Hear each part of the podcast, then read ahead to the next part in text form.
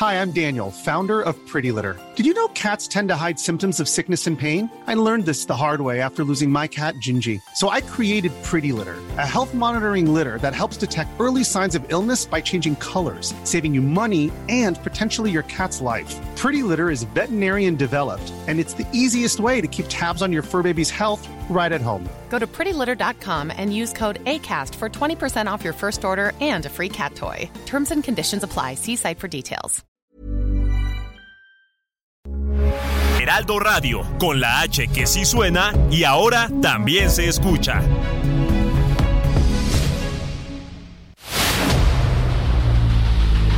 El dedo en la llaga. Había una vez un mundo en el que nadie creía. Un país de historias inexplicables. Una nación con personajes asombrosos. Santo Tomás tenía razón. Hay que ver para creer.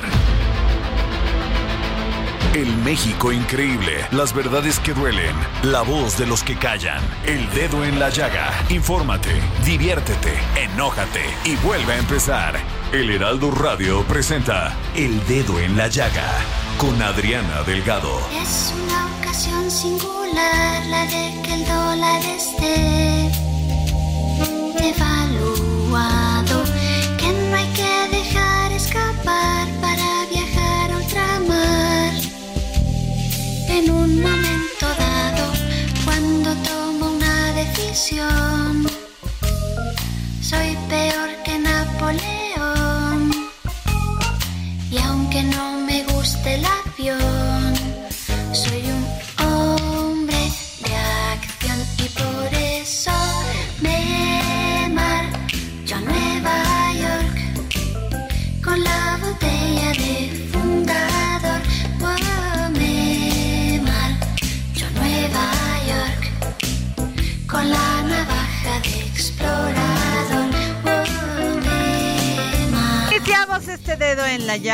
Saludo con mucho gusto en este martes 11 de abril del 2023. Para algunas personas todavía siguen en, en esta Semana Santa, en lo que sigue la semana. Eh, todavía muchos estarán, sobre todo los, los jóvenes, los niños, niñas que todavía no entran a la escuela hasta la próxima semana. Pues disfrútenla, pásensela padre con sus seres queridos. Y así iniciamos este dedo escuchando No hay marcha en Nueva York con este maravilloso grupo Mecano. Y nos vamos a un resumen de noticias. El presidente Andrés Manuel López Obrador aseguró que las 13 plantas eléctricas que se compraron a Iberdrola no son chatarra, pues tienen un promedio de vida útil tres veces superior a las plantas de la CFE. Incluso estimó que la Comisión Federal de Electricidad producirá el 65% de energía eléctrica en México para el 2024. Y el presidente López Obrador informó que la Comisión Federal para la Protección contra Riesgos Sanitarios inició una investigación debido a que se otorgaron 63 permisos para comercializar productos derivados del cannabis a empresas que están relacionadas con la familia del expresidente Vicente Fox. Como parte del programa IMSS Bienestar enfocado a la atención médica de población sin seguridad social, el director general del Instituto Mexicano del Seguro Social, Zoé Robledo, informó que se han rehabilitado 30 quirófanos en 24 hospitales de 11 estados que no eran utilizados, algunos desde hace más de 10 años. El récord de estos quirófanos que no eran utilizados lo tiene un hospital de Nayarit en el que se hizo una cirugía hace 14 años, o sea, después después de ser inaugurado. ¿Qué tal? El mandatario anunció una nueva sección dentro de la conferencia de prensa para tratar y prevenir el consumo de drogas, la cual estará a cargo del doctor Hugo López Gatel, quien advertirá sobre el peligro de esas sustancias, así como acciones del gobierno en la materia.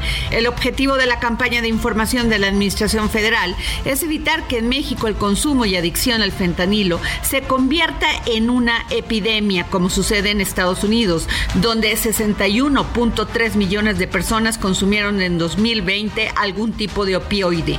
Sin embargo, hay que recordar que en enero del 2022 el gobierno federal canceló la elaboración de la encuesta nacional de consumidores de sustancias psicotrópicas del INEGI, con el que se pretendía entender el verdadero consumo de drogas en México. El Partido Revolucionario Institucional en la Cámara de Diputados denunció que al concentrarse la atención en la pandemia del COVID-19, el abasto de fármacos psiquiátricos cayó drásticamente en el país de 2020 a 2022, al pasar de 108% de disponibilidad a 64%. En un punto de acuerdo, la bancada priista planteó que la Secretaría de Salud aplique una estrategia de abasto de medicamentos para la salud mental, sobre todo porque durante el confinamiento no no solo se dispararon las enfermedades respiratorias, también padecimientos como ansiedad y depresión. Además, la falta de psicofármacos pone en riesgo de recaer en adicciones a pacientes. De acuerdo con el diario La Jornada, no hay metadona para el tratamiento de adicciones y otras medicinas para el control de trastornos mentales como depresión, ansiedad, déficit de atención e hiperactividad en los sectores públicos y privados por la decisión de la COFEPRIS de suspender parcialmente las actividades del laboratorio Psicofarma, el principal proveedor de estos insumos a nivel nacional. En materia de procesos electorales, la ministra Loreta Ortiz Aif propuso a la Suprema Corte de Justicia de la Nación revocar la suspensión que el ministro Alberto Pérez Dayan autorizó para que no se aplique la primera parte del Plan B de la reforma electoral en el Estado de México y Coahuila. Se trata de modificaciones a las leyes generales de comunicación social y de responsabilidades administrativas vigentes desde diciembre del año pasado y que el ministro Pérez Dayan consideró que no deben aplicar en Coahuila y el Estado de México debido a que en ambas se encuentra ya en curso procesos electorales que culminarán el 4 de junio. En otros temas, Morena en el Senado urgió aprobar la ley reglamentaria para garantizar el acceso al agua, luego de destacar que intereses económicos han impedido el avance de este tema en el Congreso. En tanto, el secretario de Gobernación, Adán Augusto López, y el presidente de la Junta de Coordinación Política de la Cámara de Senadores, Ricardo Monreal, se reunieron para revisar las prioridades legislativas para el término del actual periodo ordinario de sesiones.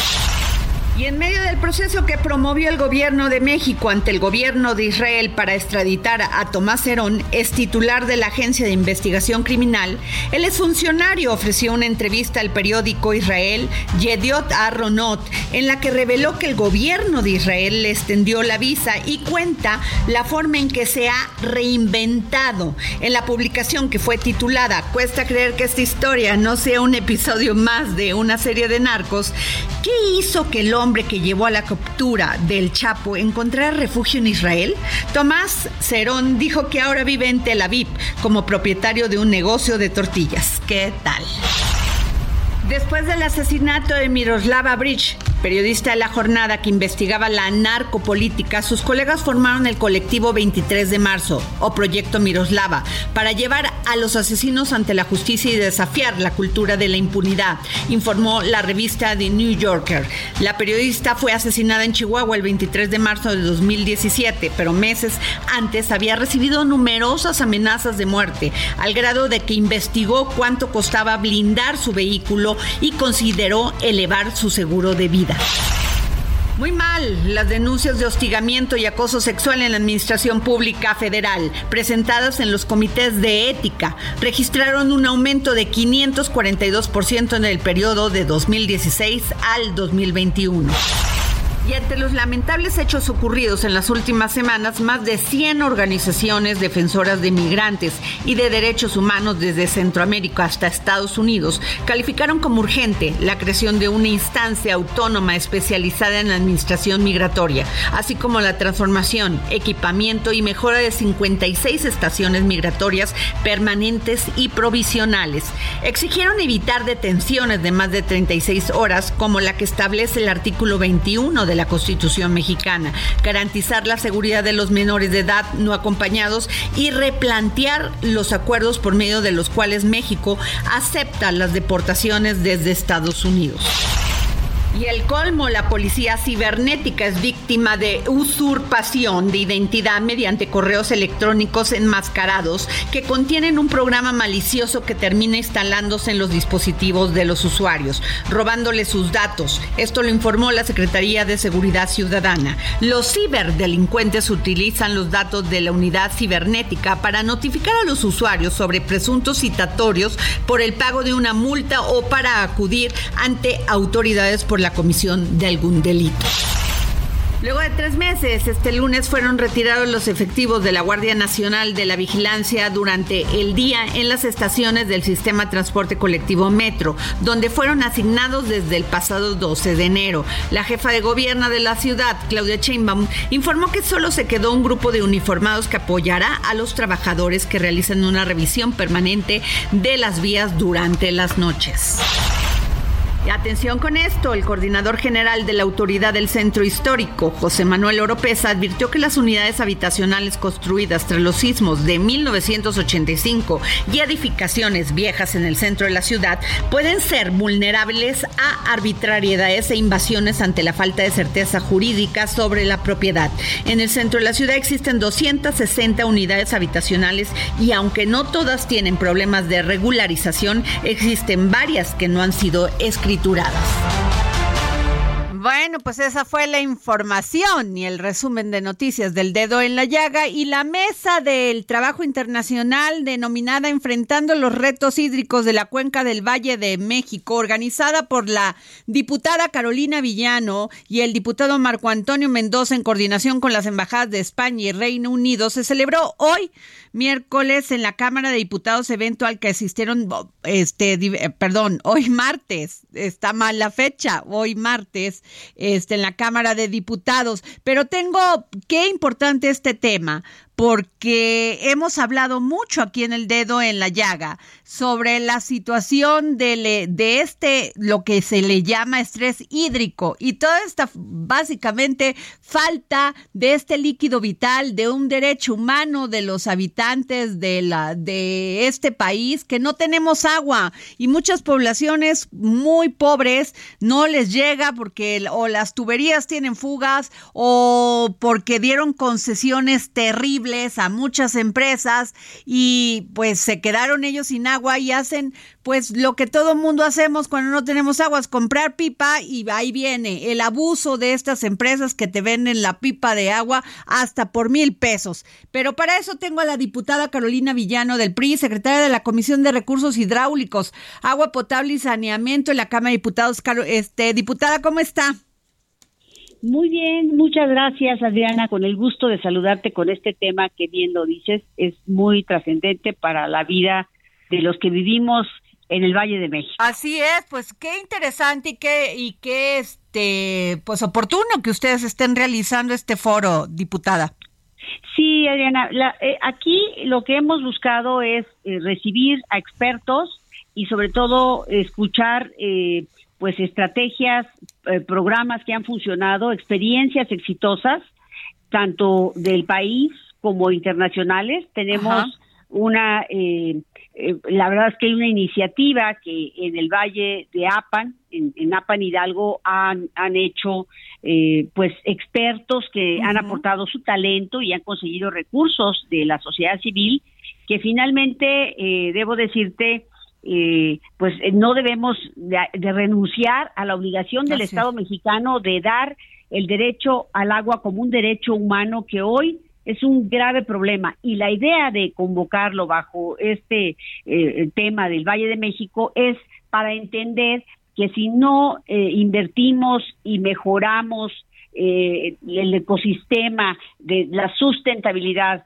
de Hidalgo, eh, de, que está de alguna manera también dando nuestra agua a la, Ciudad de México y al Estado de México, pues entonces va a sufrir la Ciudad de México si no le damos la importancia. ¿Por qué queremos, quisimos hacerlo así? Bueno, porque acá se concentran pues 22 eh, millones de habitantes que son importantes y que hoy hemos visto inundaciones y, también sequía que, hemos estado anunciando. Sí necesitamos hacer algo, pero una visión integral. Hoy hemos visto que el presupuesto solo va a ciertos proyectos y no se reparte de manera equitativa en el país. Eso que dice usted es muy cierto y además pues mucha gente que carece de, de, de agua eh, y además, como bien lo dice usted, como un derecho humano, pues tienen que estar expuestas al abuso de muchas de estas empresas que les venden una pipa de agua, como el caso, por ejemplo, y lo menciono, no sé si este caso sucede en Hidalgo, de, de Gilotepec y Soyaniquilpan. No tienen agua, pero sí le dieron a una empresa embotelladora toda la concesión para, para el agua.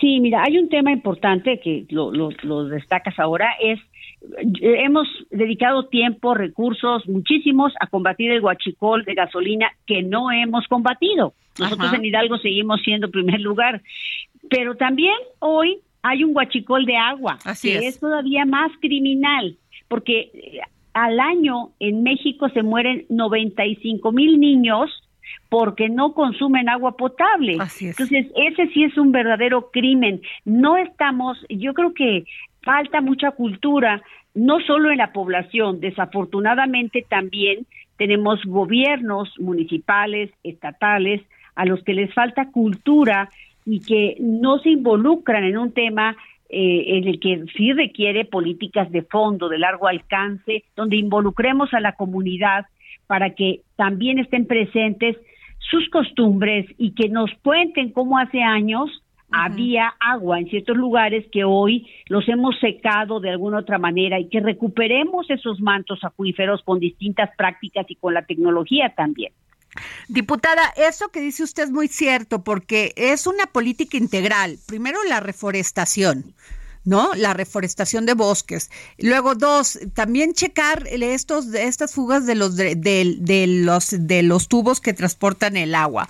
Tres, eh, evitar el guachicoleo de agua. O sea, que se lo roben por ahí o que se quede atascado el ducto. En fin, y, y, y, y no ve, y yo creo que prever eh, sanciones más fuertes, ¿no, diputada? Sí, yo tengo varias iniciativas y sí, sí tenemos, por ejemplo, escuchábamos vía remota una conferencia de, de una persona que trabaja en, en, en, España, que está a cargo de una cuenca, y nos decía que ellos tienen una policía específica para el tema del agua, una policía especializada, y que sí hay eh, sanciones severas para quienes se roban el agua, quienes tiran el agua, porque también tienen que recuperarla. Y hay lugares como California en Estados Unidos que el agua la usan cinco o seis veces. Porque hay un verdadero tratamiento. Sí, nosotros tenemos la mitad de las de las plantas tratadoras sin funcionar. Y entonces eh, nos hace falta como que haya, haga, tengamos liderazgo del gobierno, voluntad política y valentía. Y cero populismo en el tema del agua. Pues por ustedes empiezan y yo le agradezco mucho que se esté preocupando por este tema, diputada Carolina Villano del PRI, secretaria de la Comisión de Recursos Hidráulicos, porque voces como ustedes son necesarias en este momento. Muchas gracias, Adriana. Pues muchas gracias y vamos a estar pendiente de lo que pues lo, lo que resulte de este foro, diputada. Vamos a dar la lucha por el presupuesto equitativo y, proyectos sustentables que incluso vienen de sociedad civil, muchos de ellos. Muchas gracias por la oportunidad. Gracias a usted. Y bueno, fíjense que según la encuesta de Covarrubias y Asociados de marzo, el 34% de los entrevistados opina que Claudia Chainbaum es la aspirante más competitiva y la que mejor representa los valores de Morena. Y en un 49% votarían por ella para ser presidenta de México. Muchos dicen que presidente, pues yo digo presidenta. ¿Cómo estás, mi querido Andrés? Andrés Levi Covarrubias, director general de Covarrubias y Asociados. Hola Adriana, buenas tardes. Muchas gracias. Oye, qué interesante esta, eh, gracias, qué interesante esta encuesta, Andrés. Muchas gracias. Sí, queremos compartirla con ustedes, una encuesta que hicimos este, en la última semana del mes de marzo y por eso la estamos compartiendo ahora. Fue en todo el país, en, este, en los hogares de la gente. Y aquí tenemos algunos resultados interesantes de los cuales ya dabas cuenta tú, este, y si quieres vamos por este, favor a ver pasando a través de ellos. Desmenucemos todo el tema. Venga, Diana, gracias.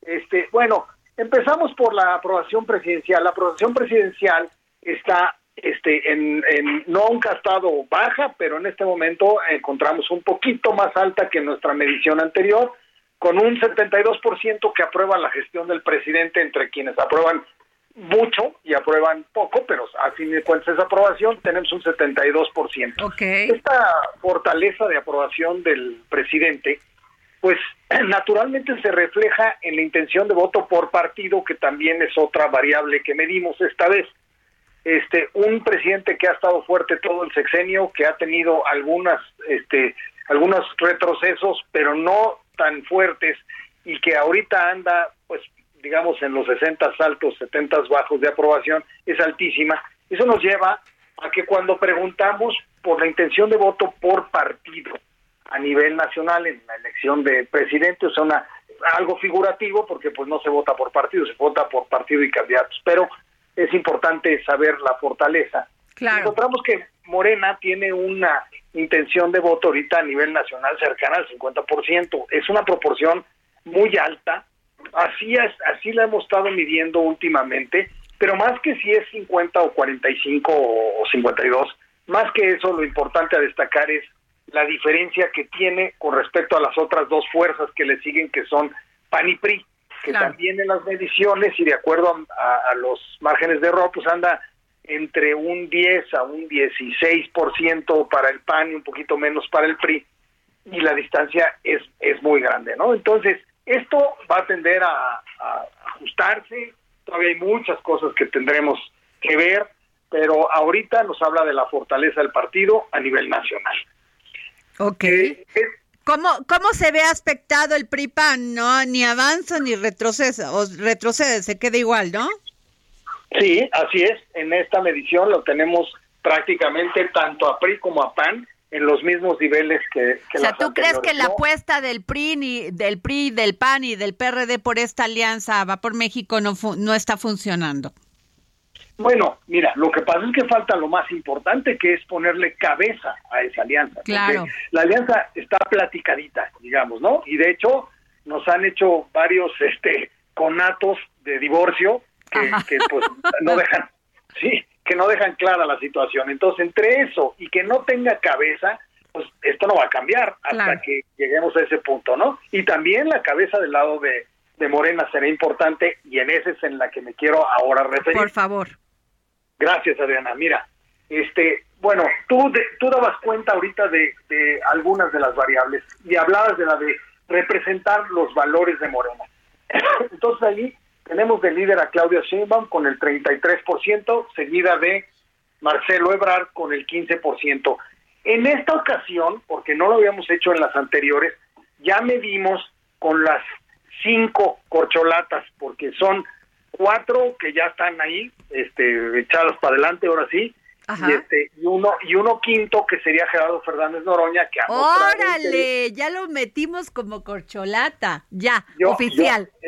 este sí no, fíjate que el tema de, las corcholatas no me gusta el, término pero sí me da risa la verdad.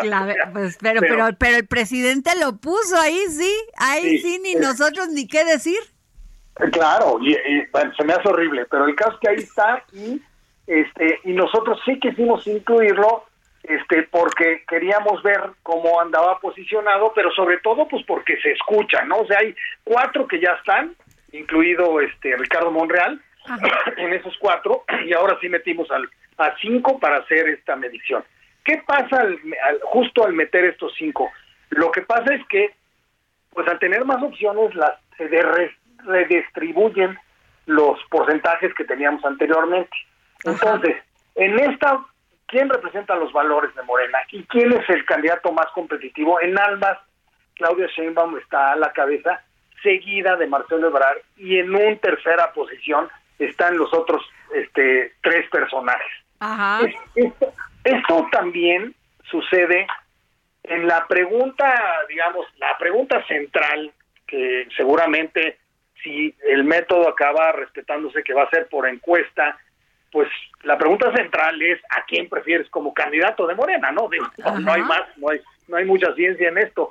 Y en, esa pregunta, este, la, a día de hoy, Claudia Sheinbaum está liderándola con el 35% de las preferencias sobre un 18 para No, pues lejito, ¿no? Muy lejitos. muy lejitos. Sí tiene una ventaja ahorita considerable y además este, los otros tres personajes, pues con proporciones bajas, lejanas y sobre todo este, ya muy, muy cercanas entre sí.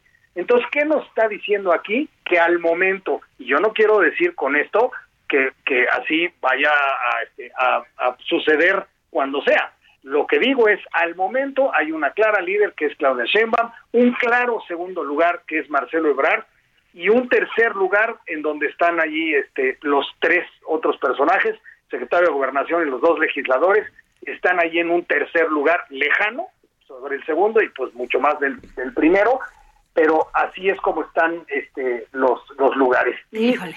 Pues este se, se, nos está acabando el tiempo, mi querido Juan este, mi querido Andrés. Pero permíteme, regresamos ahorita de los del resumen de noticias y volvemos contigo si nos permites.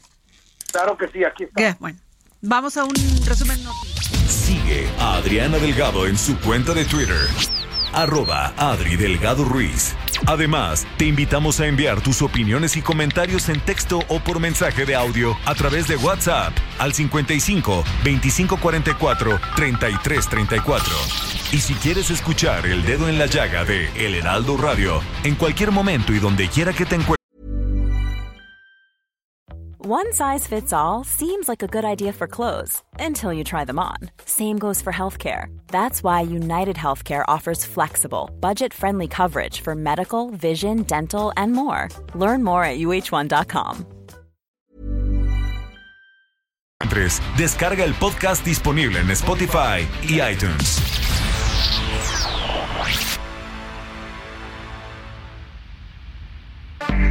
Heraldo Radio 98.5 FM.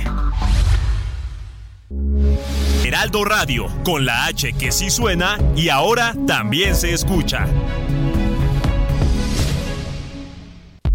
Sigue a Adriana Delgado en su cuenta de Twitter en arroba Adri Delgado Ruiz. Y envíanos tus comentarios vía WhatsApp al 55 25 44 33 34 o 55 25 02 21 04. Adriana Delgado entrevista en exclusiva al actor y poeta Joaquín Cosío. Una sátira eh, a veces nos hace reír eso nos hace reflexionar. Eh, el cine es un elemento muy importante para cambiar a veces las percepciones de las personas sobre quién nos gobierna. Sí, claro. Más hablando de Luis Estrada, ¿no? Es un cine, un cine que siempre ha sido muy crítico, sobre todo con el régimen en turno, con el gobierno en turno. En todas sus películas hay una mención clara al sistema político mexicano. Eh, en este tono eh, de sátira que es una el, espectador termina con una especie de mueca entre me reí pero al mismo tiempo eh, siento que algo me incomodó. Películas incómodas pero películas con sentido del humor humor negro tal vez. Y eso es lo que más me ha hecho me ha entusiasmado de las invitaciones que me ha hecho Luis a participar, o estar en una película con un sentido crítico a nuestro tiempo y al mismo tiempo eh, con personajes que son construidos, escritos con mucha inteligencia, es decir, Luis es un gran escritor de guiones, además de un gran director. Entonces he podido trabajar y crear personajes a su lado que han sido de alguna manera muy bien acogidos por el público. Jueves, 10.30 de la noche, El Dedo en la Llaga, Heraldo Televisión. Y regresamos aquí al Dedo en la Llaga, nos vamos rápidamente a un resumen de noticias. Policías de la Secretaría de Seguridad Ciudadana detuvieron a Marco Antonio N. por su posible participación en el delito de daño a la propiedad doloso, que por una disputa familiar el jueves pasado presuntamente prendió fuego a una bodega que consumió más de 5 hectáreas del mercado de envases vacíos de la central de Abasto. El hombre de 36 años fue identificado mediante el análisis de cámaras de videovigilancia del mercado mayorista y del Centro de Comando, Control, Cómputo, Comunicaciones y Contacto Ciudadano, el C5 de la Ciudad de México. En Hidalgo, la Suprema Corte de Justicia de la Nación avaló la despenalización del aborto, la cual fue impugnada por diputados locales de oposición. Esta decisión que modificó el Código Penal y la Ley de Salud Estatal fue propuesta por Morena y aprobada el 30 de junio del 2021, con lo que Hidalgo se convirtió en la tercera entidad del país en tomar esta determinación, solo después de la Ciudad de México y Oaxaca. Y al cierre del primer trimestre de 2023, a pesar que la producción y la exportación de vehículos en México, que son las mayores industrias del país, repuntaron más del 8% anual, siguen sin alcanzar los niveles previos a la pandemia, de acuerdo con datos del reporte mensual de registro administrativo de la industria automotriz de vehículos ligeros. La producción de autos en México fue de más de 922 mil unidades en los primeros tres meses de 2023, todavía por debajo de los 900 333 mil vehículos que se ensamblaron en el mismo periodo del 2020 una aerolínea más o menos. Y es que luego de ocho meses de que empezó el proceso mercantil, el juzgado segundo de distrito en materia de concursos mercantiles decretó la quiebra de Interjet, que dejó de volar en diciembre del 2020. El juez también ordenó la venta de bienes de la aerolínea para pagar los adeudos pendientes con sus acreedores. Hasta ahora ya son ocho aerolíneas que ya no despegaron en México. Banco Santander en España ya controla el 99.8 de las acciones de Santander México. Esto luego de que este lunes concluyó una oferta pública de adquisición sobre el 3.76% del capital que aún no poseía en su filial mexicana. Esta acción del grupo financiero responde a una apuesta estratégica de aumentar su peso en los mercados en crecimiento y refleja la confianza del grupo tanto en México como en su filial. Y la agencia Moody's advirtió este lunes de riesgos para la industria minera en México por las reformas impulsadas por el presidente Andrés Manuel López Obrador para restringir las concesiones. Si se aprueban los cambios como están propuestos, estos serán negativos a nivel crediticio para el sector minero, lo que incrementaría la carga regulatoria de los productores y elevaría el riesgo de la terminación temprana de sus actuales concesiones. Así lo dijo. Ni hablar, México cayó de la posición 12 en 2021 a la 13 en 2022 entre los mayores exportadores de productos del mundo. De acuerdo con la Organización Mundial de Comercio, el cambio ocurrió porque Emiratos Árabes Unidos, beneficiado sobre todo por los precios del petróleo, pasó del lugar 17 al 11 en esos mismos años. Y muy grave, así lo calificó el Pentágono, la fuga de documentos clasificados estadounidenses altamente sensibles que algunos funcionarios calificaron de auténticos y que son un riesgo para la seguridad nacional de Estados Unidos. Entre la información que se ha filtrado, se confirma que Estados Unidos espía a sus aliados, incluida Ucrania. Y una más de Trump, la idea del candidato presidencial Donald Trump de que si gana la elección promoverá una respuesta militar estadounidense contra los cárteles de México, sumó adeptos entre sus aliados a tal punto que la revista Político previó que esa posición puede llegar a ser parte de la plataforma del Partido Republicano. Ruta 2023. Y en Ruta 2023, de cara a las próximas elecciones, Delfina Gómez, candidata de Morena al gobierno del Estado de México, planteó una reunión urgente con familias de las víctimas de feminicidio en la entidad para hacer frente a la violencia de género en el Estado de México. Desde el municipio de Giloxingo, la candidata explicó que la seguridad, educación y el fortalecimiento de los valores humanos son pilares fundamentales para erradicar esa problemática. Por su parte, la candidata de la coalición Va por México, Alejandra del Moral Vela, prometió construir una nueva ciudad mujer en Nexahualcoyot de un parque industrial, además de la colaboración entre los distintos órdenes de gobierno de ganar la gubernatura mexiquense el 4 de junio. Desde el municipio de Nexahualcoyot, la periodista cerró su octavo día de campaña. Destacó la presencia del presidente nacional del PRD, Jesús Zambrano Grijalva, y en su mensaje del Moral aseguró que hará todo lo posible de llegar al gobierno del Estado de México para que las mujeres de Nexahualcoyot tengan una ciudad mujer en la que se les pueda brindar todos los servicios para su protección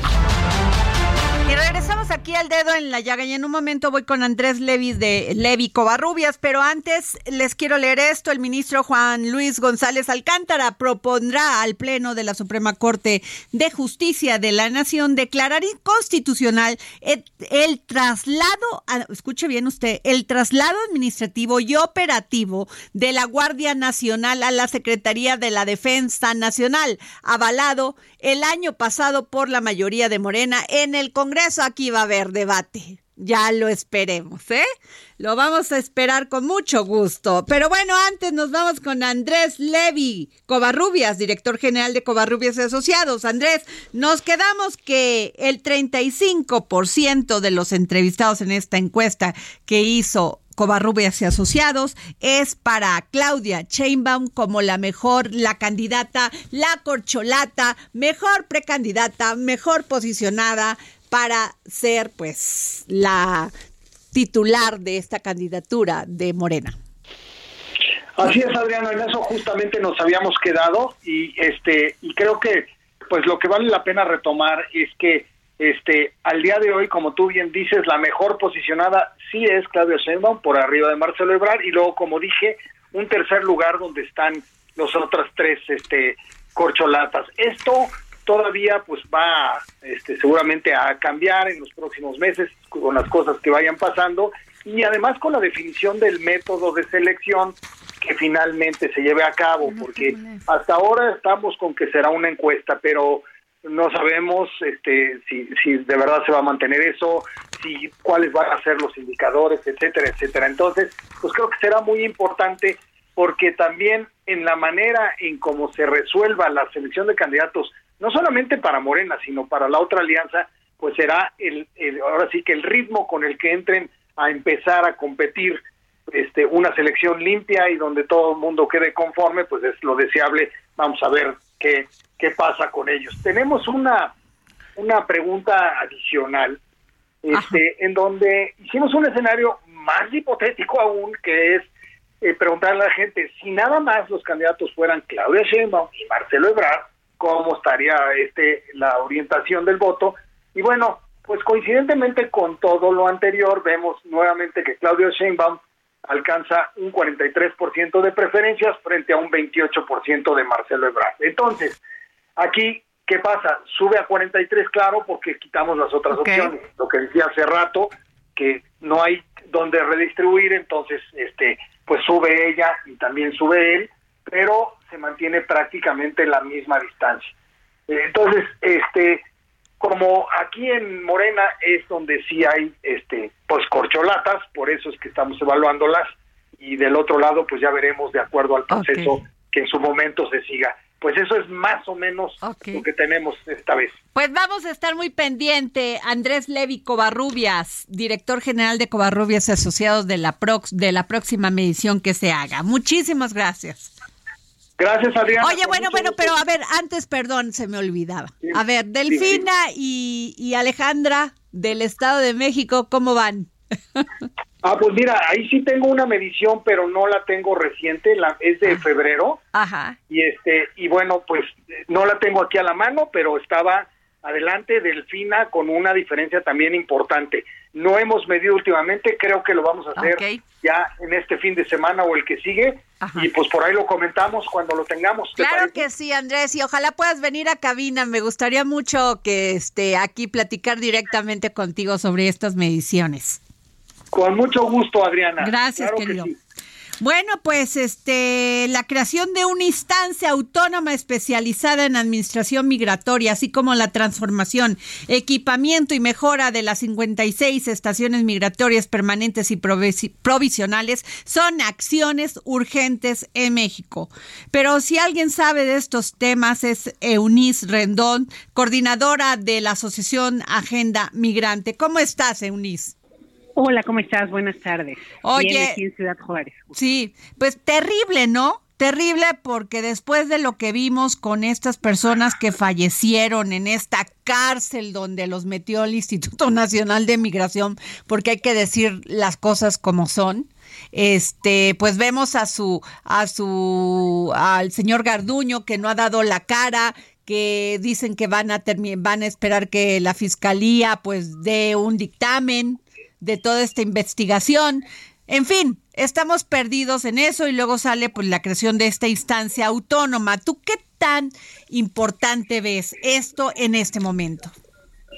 Bueno, mira, yo pienso que, eh, a ver, hay varias cosas. Es decir, el tema de la, esto de la de la instancia autónoma, pues me parece que no lo entiendo todavía bien, pues, o sea. Mira, si tú no lo entiendes, Eunice, no sé bien qué, a qué se refieren. Creo que sí sería muy importante conocer detalles, pero sobre todo, lo más importante, a mí no me parece que de un día a noche a mañana desaparezca el instituto, porque además es imposible legalmente, funcionalmente, presupuestalmente. ¿No? El, eh, finalmente es un instituto grande, creo que tiene cerca de cinco mil personas trabajando ahí. La tarea del instituto no solamente es el tema de migración irregular, sino también todo el tema del turismo, ¿no? Como tú sabes, más de 41, eh, este, 41 millones de, de entradas y salidas que tenemos al año en México, en fin. Entonces tiene además los puertos, tiene muchas tareas. Y creo que lo importante sería, y lo más realista, y lo mejor pues sería partir de lo que existe, el presupuesto que ya tiene este el Instituto Nacional de Migración ya tiene asignado un presupuesto y tareas por ley. ¿Qué es lo que hay que hacer? Pues hay que modificar algunas de esas tareas, es decir, la ley de migración se tiene que modificar primero y nosotros estamos sacando un decálogo, el día de mañana lo vamos a presentar a medios, ah, un decálogo firmado por más de 400 organizaciones desde Argentina hasta Estados Unidos, especialistas en temas de migración, albergues, migrantes, etcétera, y justamente lo que proponemos es que primero se reforme el artículo 111 para que las personas no puedan estar en detención más de 36 horas, porque eso es lo que mandata además el artículo 21 constitucional y la propia Suprema Corte de Justicia de la Nación hace tres o cuatro semanas justo hablaba de ello, ¿no? Entonces, primero reformar ese artículo. Hay otros artículos que también debieran ser eh, reformados, ¿no? En razón de una mejora institucional y otros muchos más que lo que tienen que hacer es cumplirse, porque en la ley están de una forma y se aplican de otra en la realidad, ¿no? Como es el tema, por ejemplo, de la niñez migrante, que afortunadamente la ley cambió en 2020 para que sea el DIF que se encargue de este tema, y sin embargo, pues no no lo termina de hacer el DIF, no se le ha dado el presupuesto que estaba asignado también o comprometido en la ley. En fin, entonces muchas cosas no es inventar el hilo negro, es cumplir cumplir con lo que mandata la ley por este por un lado. Y por el otro lado también es un tema yo creo de voluntad de instrucción. Qué instrucción vamos a dar quién cómo vamos a capacitar a la gente que está ahí por ejemplo va a ser ya desde ahorita revisiones periódicas en estas estaciones migratorias un cambio infraestructura nueva no remodelación se necesita dinero ni si es el dinero el que precisamente dinero pero yo creo que ese dinero puede salir de la propia institución con, con, con, esfuerzo y con voluntad.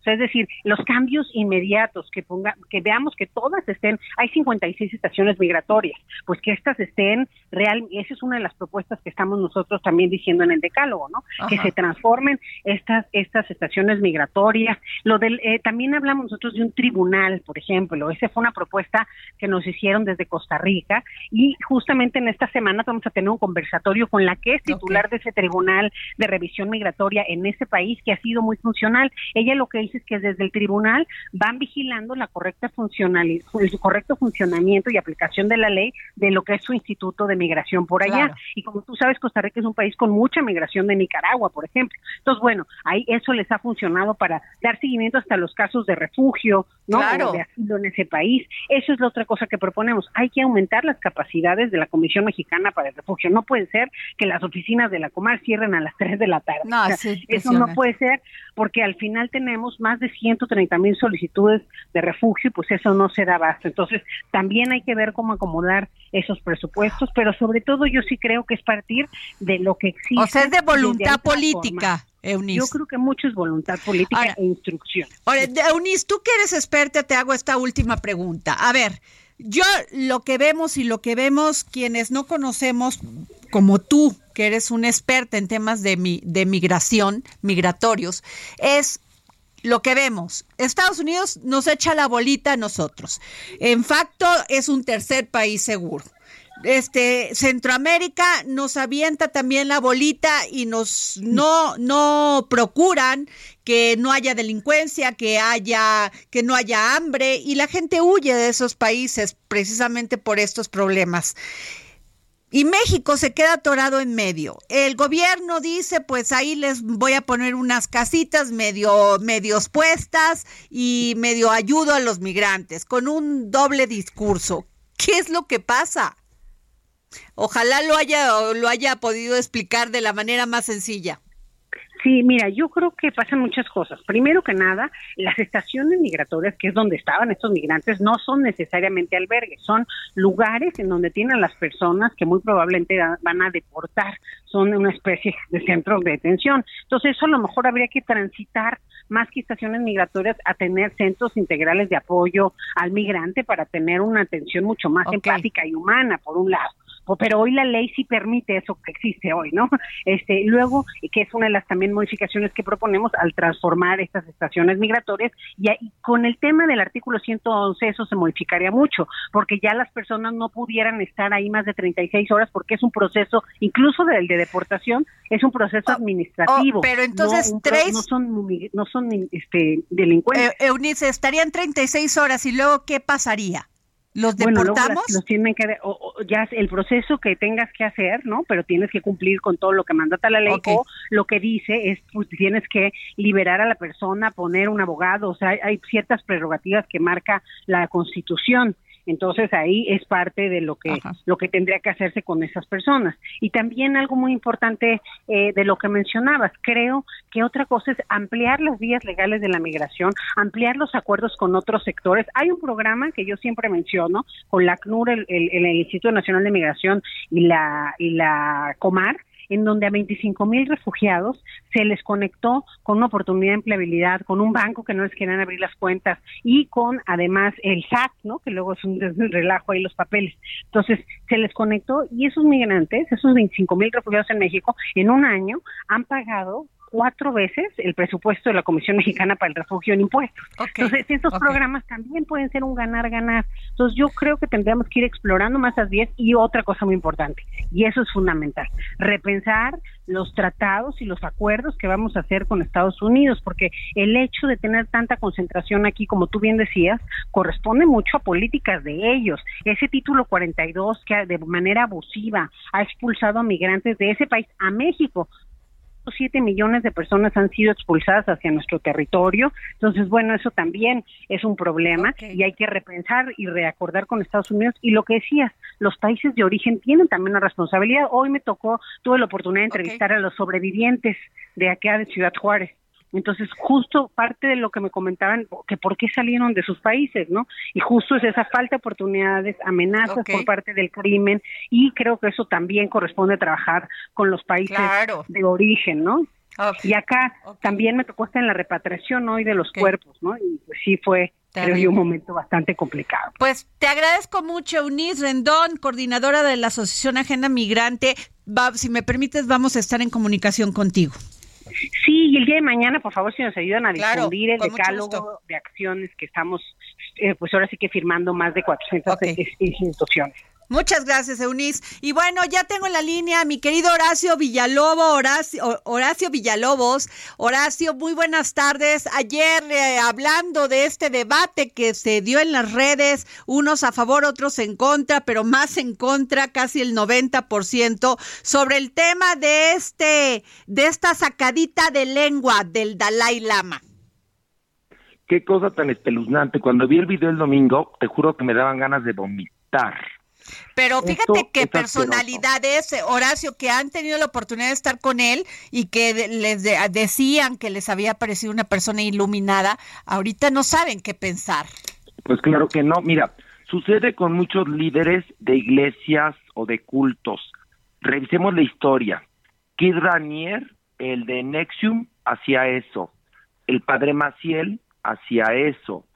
Si ven el documental sobre Waco, eh, que también era una secta, digamos, religiosa, el líder hacía lo mismo, el, el discípulo, perdón, el apóstol de la iglesia de la luz del mundo, también, es decir, en muchos casos, estas personas al tener tanto poder y potestad sobre, digamos, las voluntades de muchas personas, y si son unos enfermos, entonces pues realizan estos actos.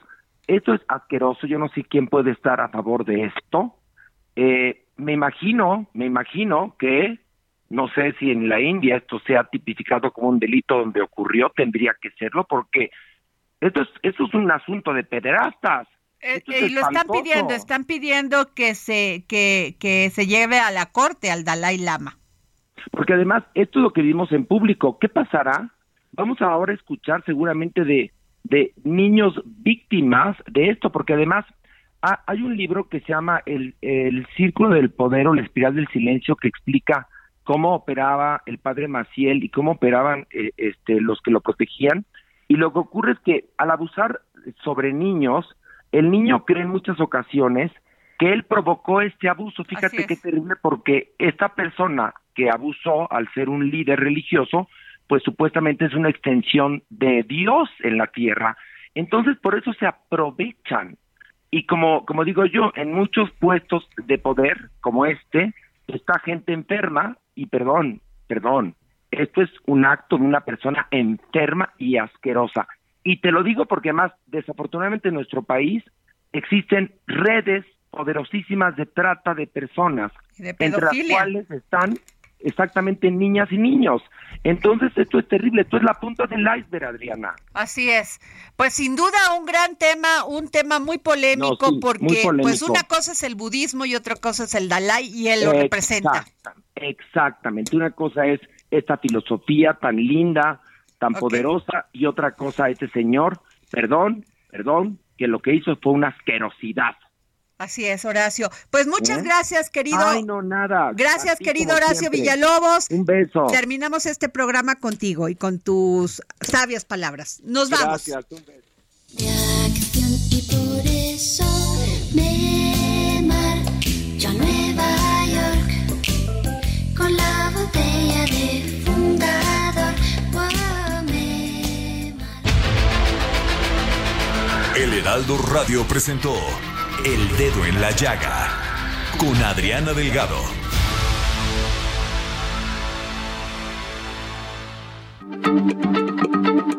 Heraldo Radio, la H se lee, se comparte, se ve y ahora también se escucha.